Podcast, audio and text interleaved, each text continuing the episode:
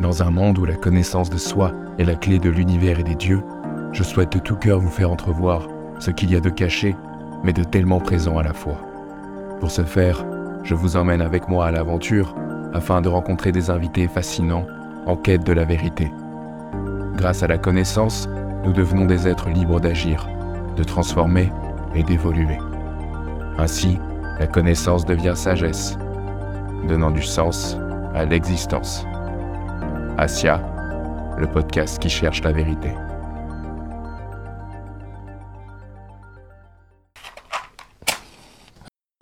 Une pratique millénaire de communication avec les esprits suscite toujours autant de fascination et d'interrogation dans l'inconscient collectif. Qui sont ces esprits? Que cherchent-ils à nous dire? Comment peut-on entrer en contact avec eux? Depuis la nuit des temps, l'humanité s'interroge sur ces questions existentielles. Alan Kardec, célèbre pionnier du spiritisme, était à l'origine un éducateur et un écrivain qui s'est intéressé à un phénomène étrange et inexplicable, les tables tournantes. Après de longues années d'études et d'expérimentation, lui et son groupe de travail nous livrent plus de 1000 questions posant les bases de la doctrine spirit en abordant des questions telles que l'existence de Dieu, la réincarnation et notre relation avec le monde des esprits. Et quoi de plus éclairant que de se plonger dans les enseignements du livre des esprits pour découvrir les réponses aux questions les plus profondes de notre existence et ainsi trouver la paix intérieure. Euh, Rejoignez-nous dans ce voyage initiatique au cœur du spiritisme et laissez-vous guider vers une nouvelle compréhension de l'au-delà grâce à notre invité, Richard Bueno. Merci d'être avec nous, Richard. Merci, merci de m'accueillir. je t'en prie, c'est un plaisir. Je suis ravi de ta précieuse présence euh, dans ce podcast parce que tu regorges d'informations, euh, d'autant que tu es un membre éminent du Conseil Spirit International et président de l'Union Spirit française et franco-océane. Alors, merci encore d'être avec nous. Avec plaisir, merci. Alors, on va commencer directement avec toi. première question, pour toi, ça veut dire quoi la vérité? La vérité, euh, c'est une vaste question.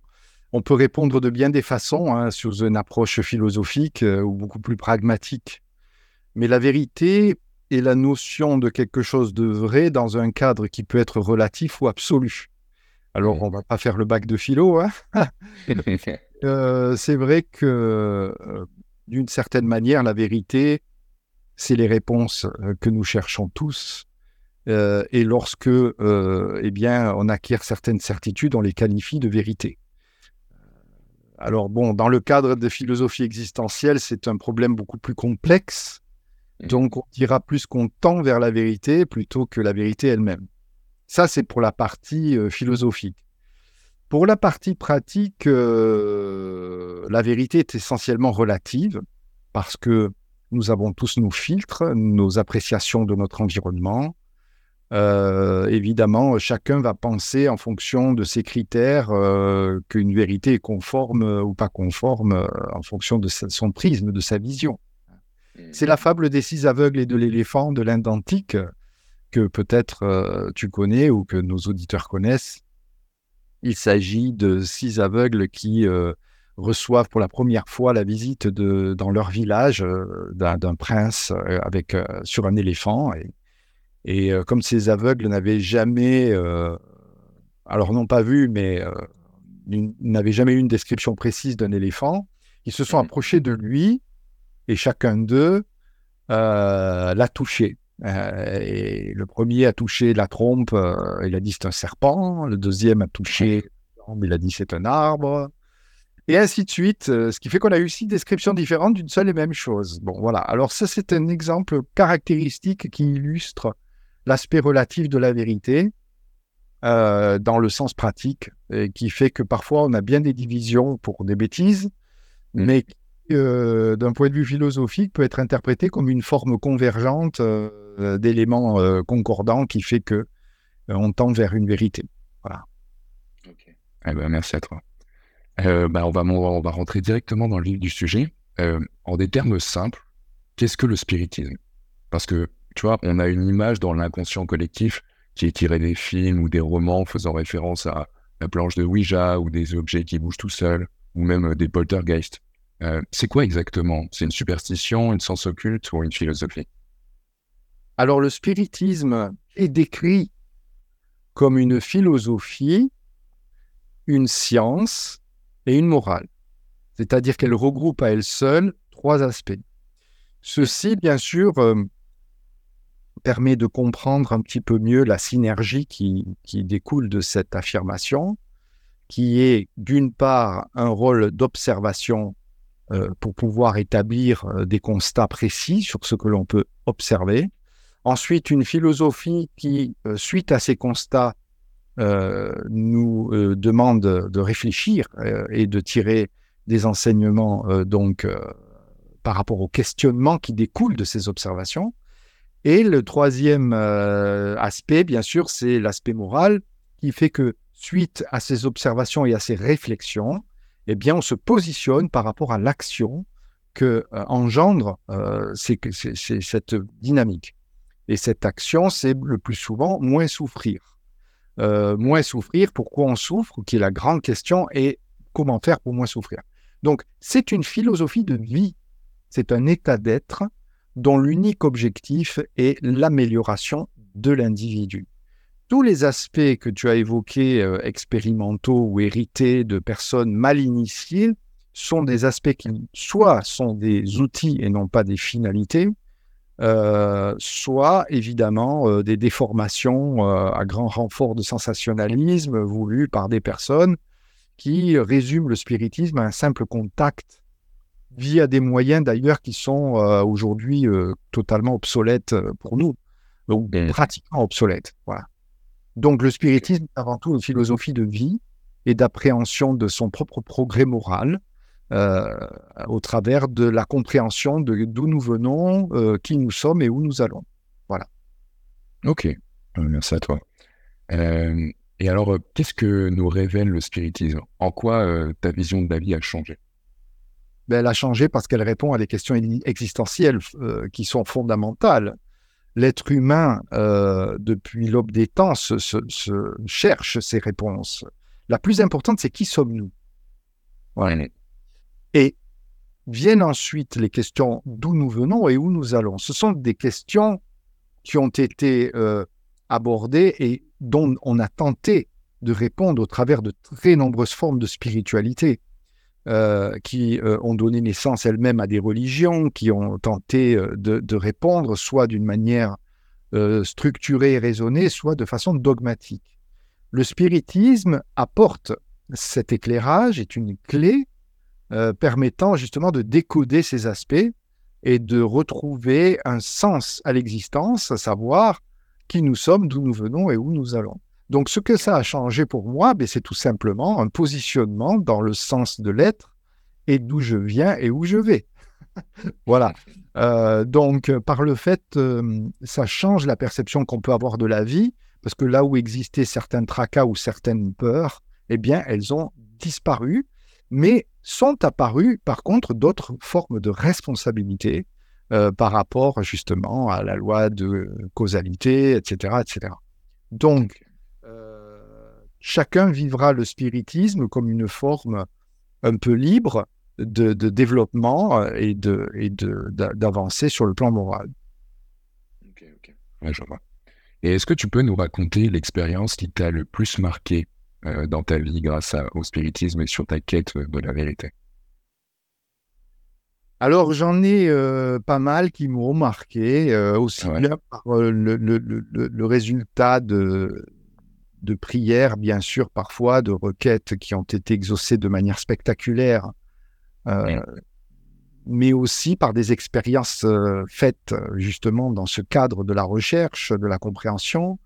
Euh, mais je pense que le plus spectaculaire, c'est évidemment de voir la transformation que ça peut opérer sur les personnes et sur la vie par rapport au à, l'ajout de ces perspectives et au positionnement, on sent un décalage énorme entre ceux qui n'ont pas ces perspectives et ceux qui les ont. Hmm. Et euh, ça change du tout au tout. On devient plus résilient, plus confiant, plus serein, en paix. Hein, voilà. Euh, et oui, dans mon existence, j'ai eu la chance de vivre des moments intenses de communion avec le monde spirituel qui m'ont conforté dans ces euh, opinions Évidemment, la partie expérimentale a joué aussi un rôle. Je ne cache pas que, que ce soit dans le cadre de la médiumnité, de, de l'aide que nous avons apportée à des personnes, la manière dont ça s'est répercuté dans notre monde matériel, mais aussi les expériences diverses et variées en magnétisme, en sortie de corps, etc., ont été déterminantes pour consolider cette foi, mais aussi pour parfois résoudre des problèmes pour des personnes en besoin et en nécessité. merci, merci pour ton retour. alors, est-ce que ce courant est accessible au plus grand nombre, au plus grand nombre, pardon. Et sinon, pourquoi? Est-ce qu'il y a des risques?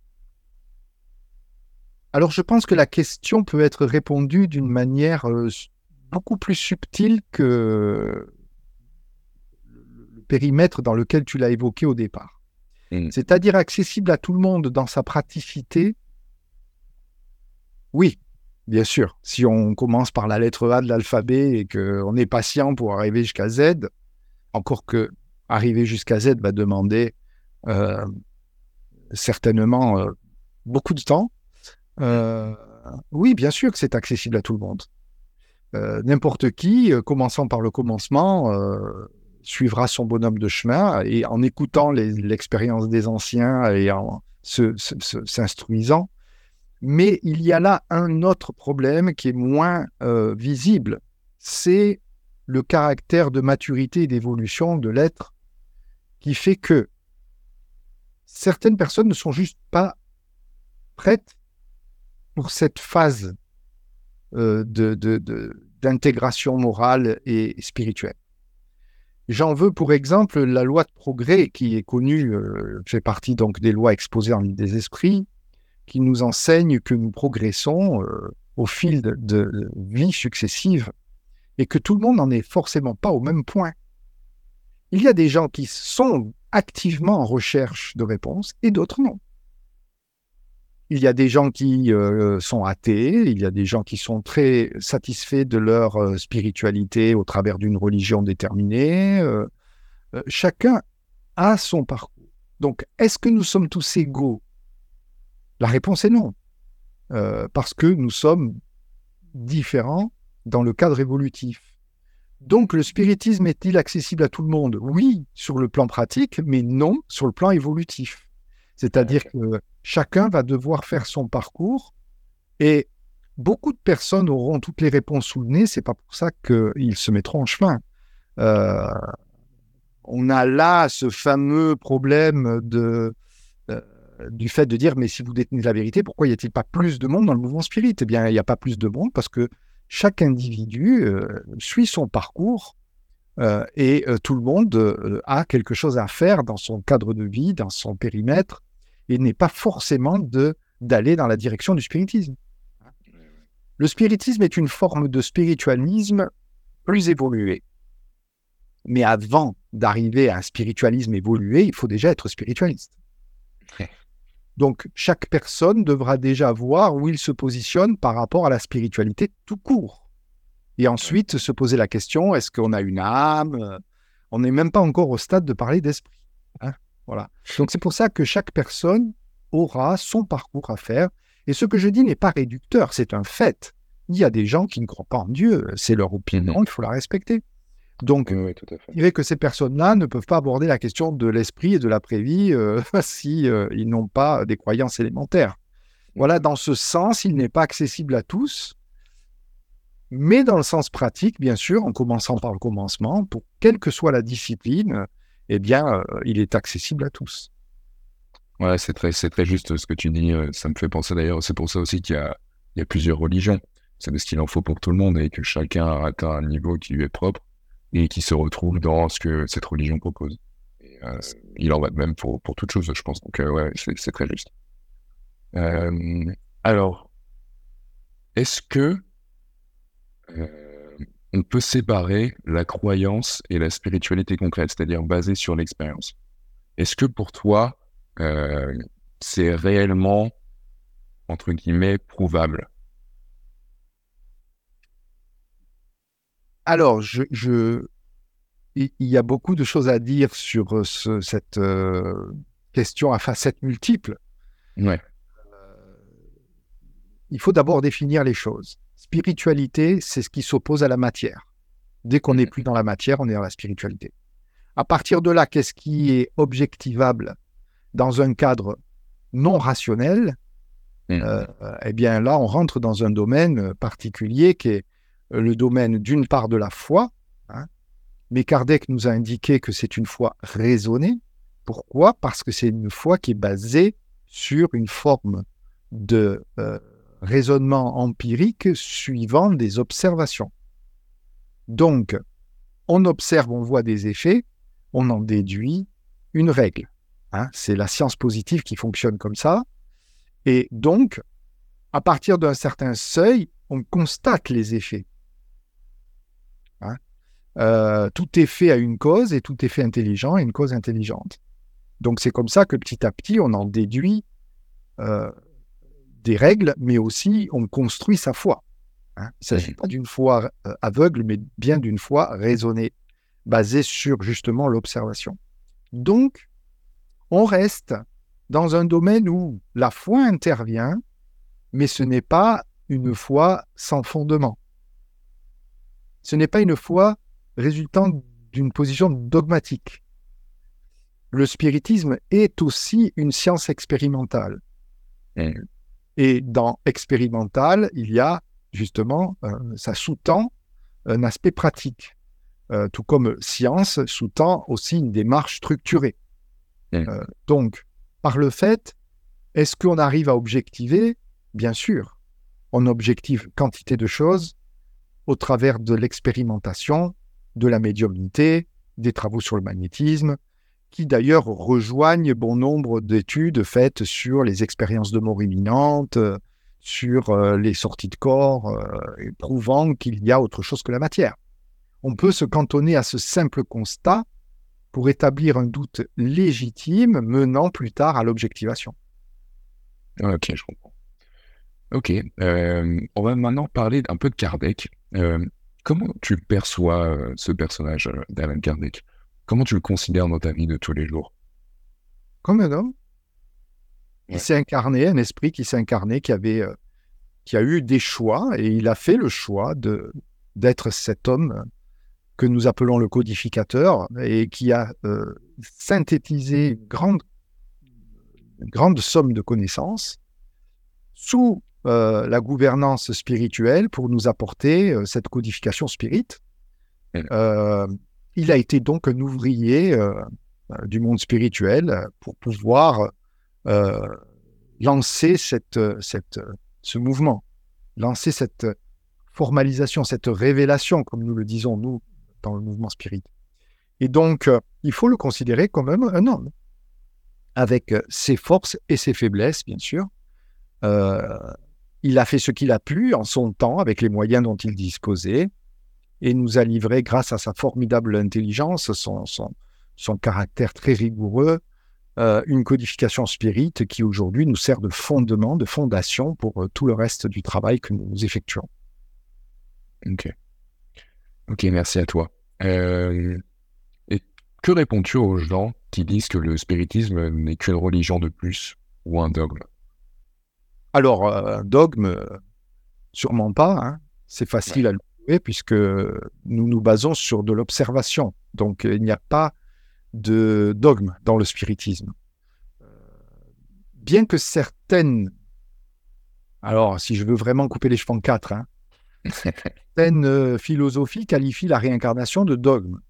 Mais il n'en est rien, parce que nous avons, nous, des preuves que ce n'est pas un dogme au travers de l'exercice médiumnique.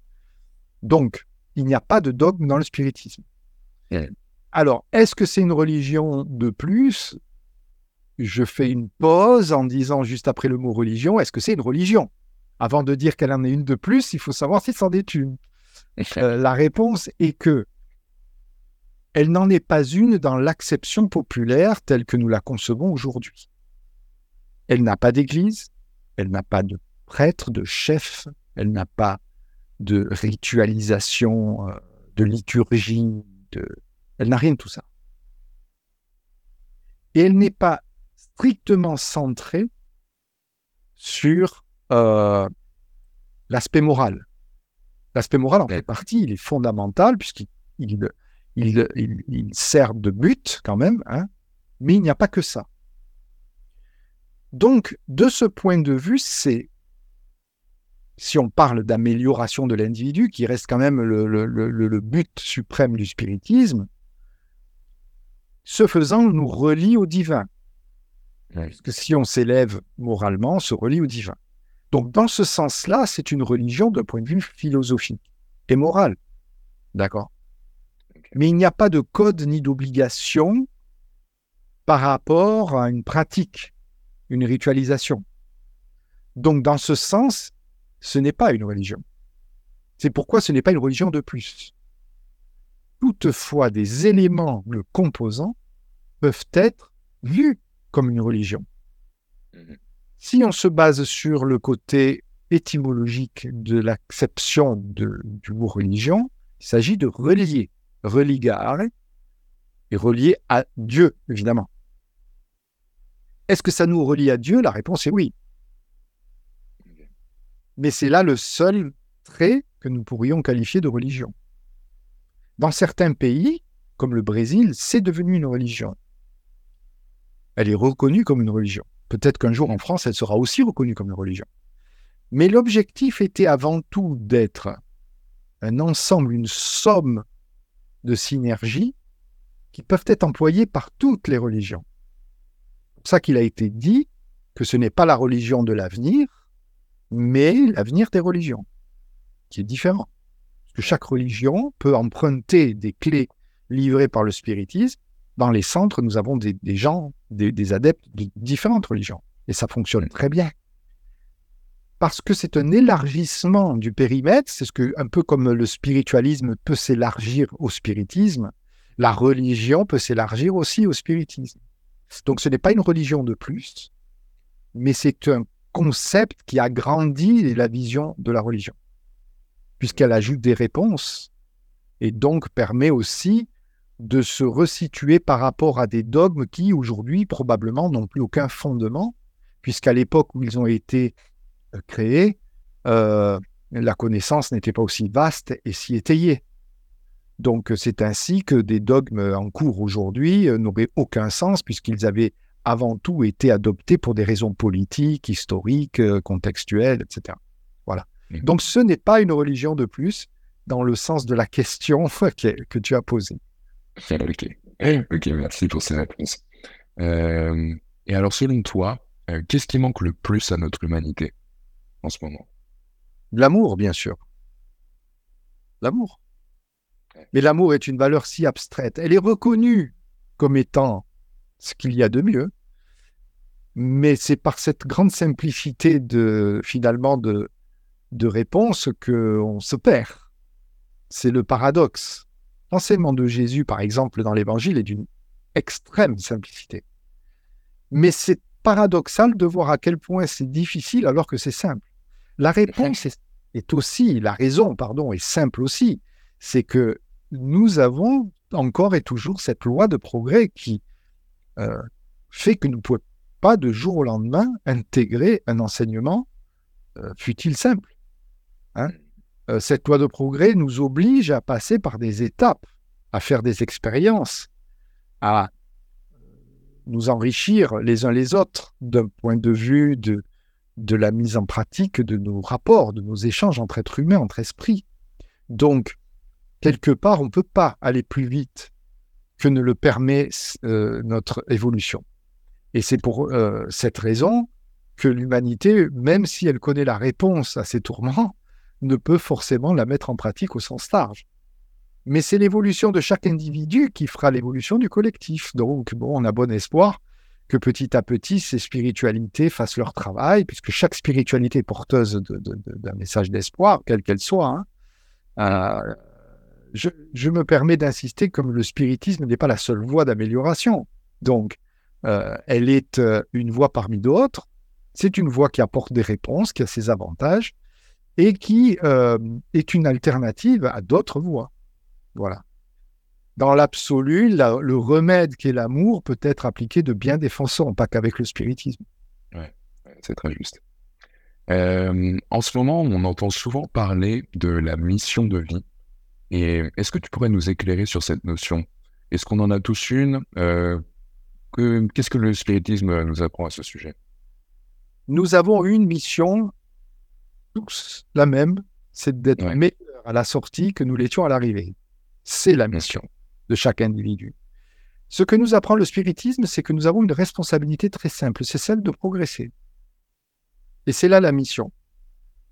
Il y a beaucoup de gens qui pensent qu'ils ont des missions spéciales. Euh, j'ai donné beaucoup de conférences. Euh, ils ont, beaucoup de gens ont des révélations sur leur mission, ou ils en veulent une parce qu'ils cherchent un sens à leur vie. Mais dès qu'on a un sens à sa vie, comme grâce au spiritisme, on comprend que notre mission est d'une grande simplicité. Progresser être meilleur autant que faire se peut jusqu'à notre départ.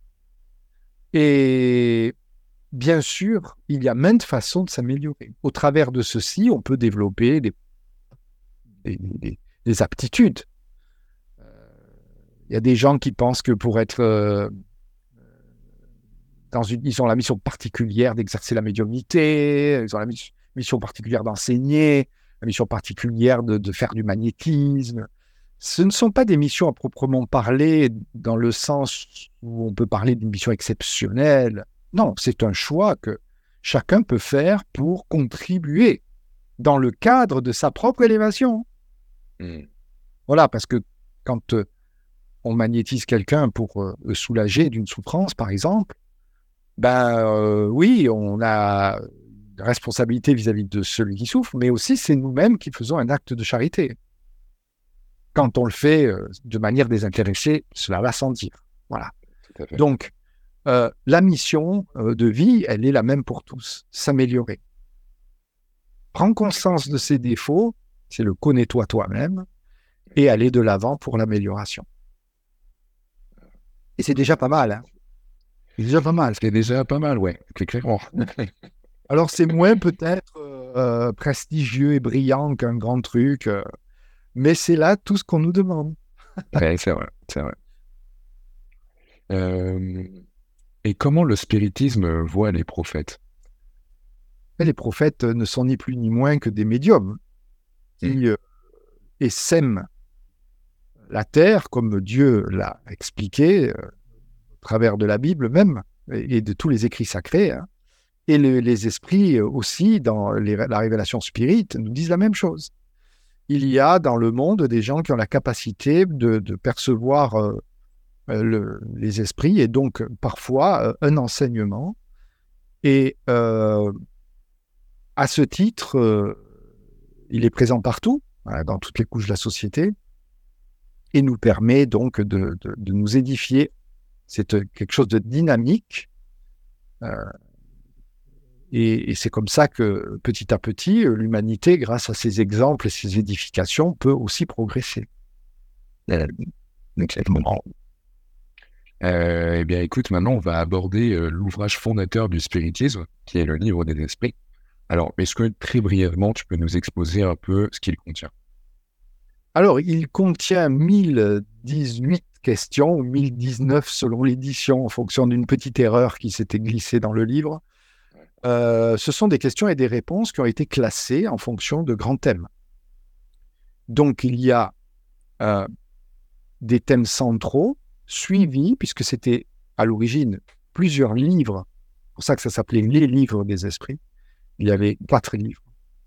Euh, et chaque livre apporte sa thématique centrale, n'est-ce pas? Répond à des séries de questions euh, bon, au fil des éditions, il y a eu quelques changements, euh, mais au départ, euh, par exemple, le livre, en un seul refondu, tâchait de répondre à toutes les questions qu'aujourd'hui cinq livres ont abordées. Hein. Donc, il a été structuré de plusieurs façons pour aller dans ce sens-là. Et il contient aussi les fameuses lois universelles. Et mmh. ces lois nous permettent de mieux comprendre notre situation. Et certains de ces blocs euh, contenus dans le livre des esprits euh, ont servi de fondation pour les autres ouvrages.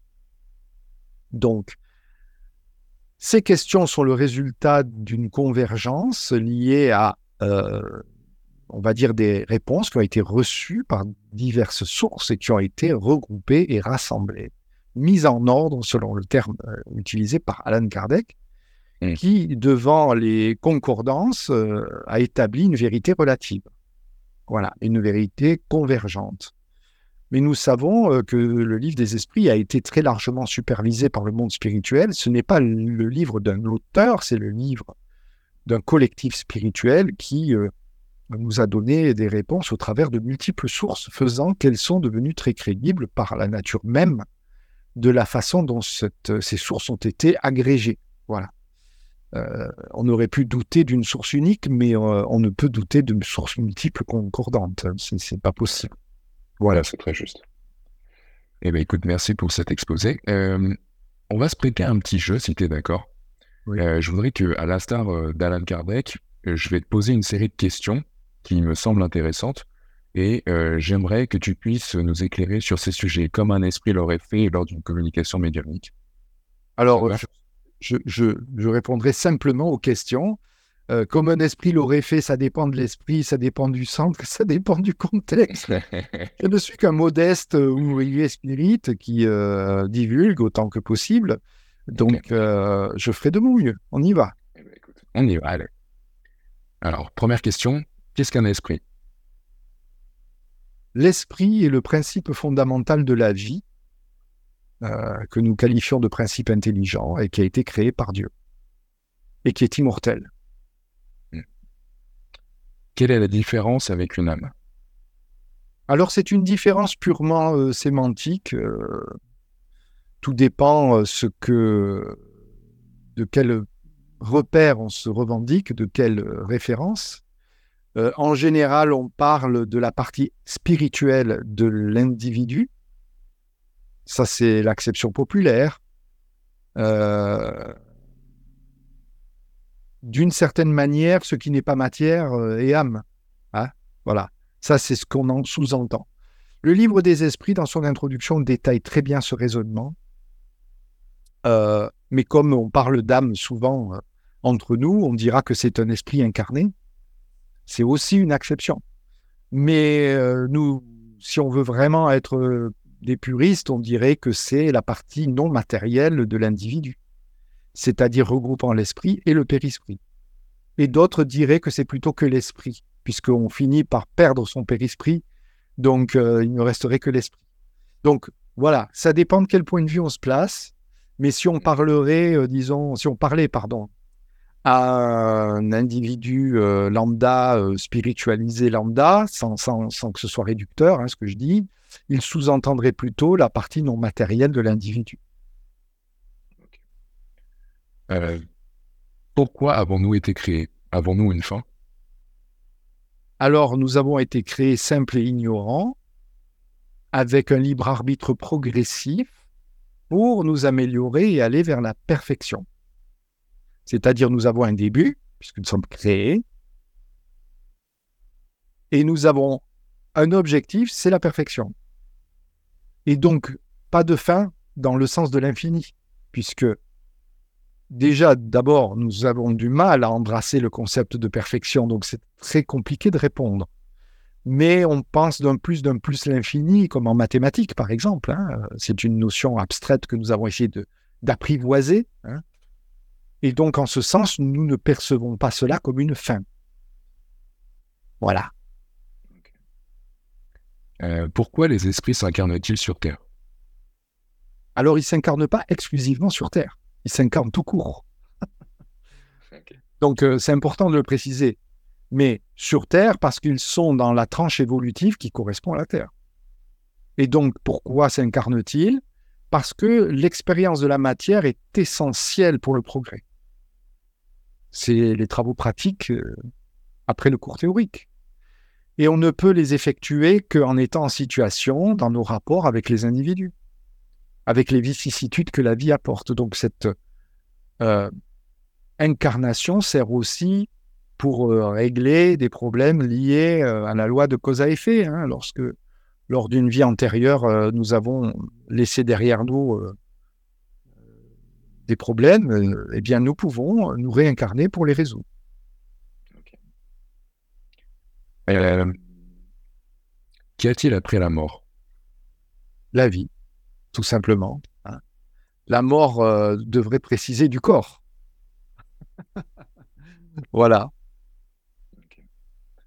Euh, Quel est le but de la réincarnation? Alors c'est ce que je disais auparavant, hein, c'est un cycle supplémentaire pour euh, évoluer, corriger, apprendre, mettre en pratique. Et donc cette réincarnation est nécessaire au progrès. Donc, Et quand s'arrête euh, ce cycle de réincarnation? Lorsqu'on devient parfait, on n'a plus besoin de matière. Mais c'est tellement loin que je suis très mal placé pour en parler. Néanmoins, le concept est là, c'est une perfection qui est un dégagement complet de la matière et qui euh, fait que nos nécessités euh, ne sont plus du tout les mêmes. Donc l'incarnation en fait partie. Et comment sont attribuées euh, ces incarnations aux esprits que nous sommes? Le plus souvent par nous-mêmes, puisque nous connaissons nos besoins, mais nous avons des guides spirituels qui sont derrière nous pour nous faire euh, des suggestions et euh, dans certains cas, nous n'avons effectivement pas le choix. Parce que le libre arbitre, je le rappelle, est toujours relatif. Pas le choix dans le sens de ce qui a été fait auparavant, euh, et la loi de causalité peut parfois imposer des existences dans des contextes spécifiques. Voilà. C'est ainsi que l'incarnation est, décidée et définie. Euh, Les esprits constituent-ils un monde à part, au dehors de celui que nous voyons? Oui, puisque déjà ce que nous ne voyons pas est un monde à part, euh, dans le sens où euh, il constitue un ensemble de domaines euh, multidimensionnels en fonction de la nature évolutive et vibratoire, et donc sont des mondes à part, mais plutôt je le dirais au pluriel, hein, dans le sens que euh, nous avons notre monde de matière, il y a des mondes spirituels plus ou moins évolués. Et en fonction de cela, on considérera ça comme un monde à part entière. Nous disons plutôt une sphère. Euh, voilà. C'est un peu plus conforme dans le sens de cette multidimensionnalité. Euh, Est-ce que les dieux des mythes ont réellement existé ou même existent-ils encore? C'est possible. Je ne peux l'affirmer. Mais euh, des esprits nous ont laissé sous-entendre que certains esprits remarquables connus par nous sous forme de dieux ont réellement existé ou existent. Voilà. Euh, pourquoi pas Je pense que toutes les légendes sont fondées sur euh, quelque chose de sur une vérité hein, à la base. hein. Donc euh, la mythologie peut avoir des fondements basés sur des vérités. En plus, il faut pas oublier que l'homme est beaucoup plus ancien qu'on le pense et qu'il peut s'être passé quantité de choses que nous n'avons pas répertoriées. L'Homo sapiens a entre 150 000 et 250 000 ans. Alors, excusez la fourchette large, parce qu'il n'y a pas vraiment euh, une consensus là-dessus. Moi, je parle d'Homo sapiens, c'est-à-dire l'homme moderne, tel que vous et moi. hein. Et on a du mal à remonter dans l'histoire euh, antérieure à 6 ou 7 000 ans de façon quand même concise et précise. Donc, euh, qui sait ce que des esprits incarnés ont réalisé, euh, quels étaient leurs contextes, bien avant l'homme, le- les civilisations connues, hein, comme Sumer Oui. par exemple. Euh, et bien après ce que nous, nous appelons l'homme préhistorique. Donc, il y a eu une tranche quand même de plusieurs euh, euh, centaines de milliers d'années, et quand on voit que nous nous penchons sur les 2000 dernières, on voit qu'il y a quand même de la marge. hein. Ouais. Donc, la mythologie trouve ses racines dans des temps reculés, avec des choses qui ont dû se produire, avec des esprits qui s'incarnaient à une certaine époque sur Terre, pourquoi pas, et, et donc euh, qui ont donné naissance à certains mythes. Mais on n'a pas beaucoup plus d'informations là-dessus, hein, je dois quand même le dire. Euh, Et de même, est-ce que les anges et les démons existent? Alors ça, c'est une question qui a été bien répondue par Kardec dans euh, Le ciel et l'enfer notamment. Euh, on parle là d'une part d'acception euh, de, langage évidemment euh, populaire, on, dirait d'un homme méchant qu'il est comme un démon, hein, c'est plus un qualificatif, mais dans le sens dogmatique, la réponse est non. C'est-à-dire que il n'y a que des esprits. Un esprit pur, évolué ou parfait pourrait être considéré comme un ange, et un esprit qui est pas aussi évolué et qui a une propension au mal pourrait être appelé démon. Mais c'est tout. Nous avons affaire à des, entités qui sont strictement de même nature. Parce que sinon, cela sous-tendrait qu'ils ont été créés comme ça. Hmm. Et là, nous aurions une grande injustice. C'est que nous serions donc inégaux, ce qui est contraire au principe de l'égalité euh, et surtout euh, de l'éternité, euh, de, de la qualité, ce qui n'est pas du tout le cas puisque nous sommes en constante évolution. S'il y avait des démons, cela voudra dire qu'ils ont été créés démons et qu'ils resteront démons. Euh, et s'il y a des anges, ça voudrait dire qu'ils ont été créés anges, qu'ils n'ont pas eu à, comme nous, souffrir pour évoluer et euh, resteraient euh, anges. Même si la loi de progrès nous explique qu'on ne peut régresser, donc ils resteront certainement anges. Mais le principe est que souvent, anges et démons ont été créés pour des questions dogmatiques, de contexte liées euh, à certaines croyances véhiculées par certaines religions qui ont eu besoin de cette euh, formalisation pour servir d'autres buts euh, ou d'autres phénomènes, pour les expliquer, n'est-ce pas? Mmh. Voilà.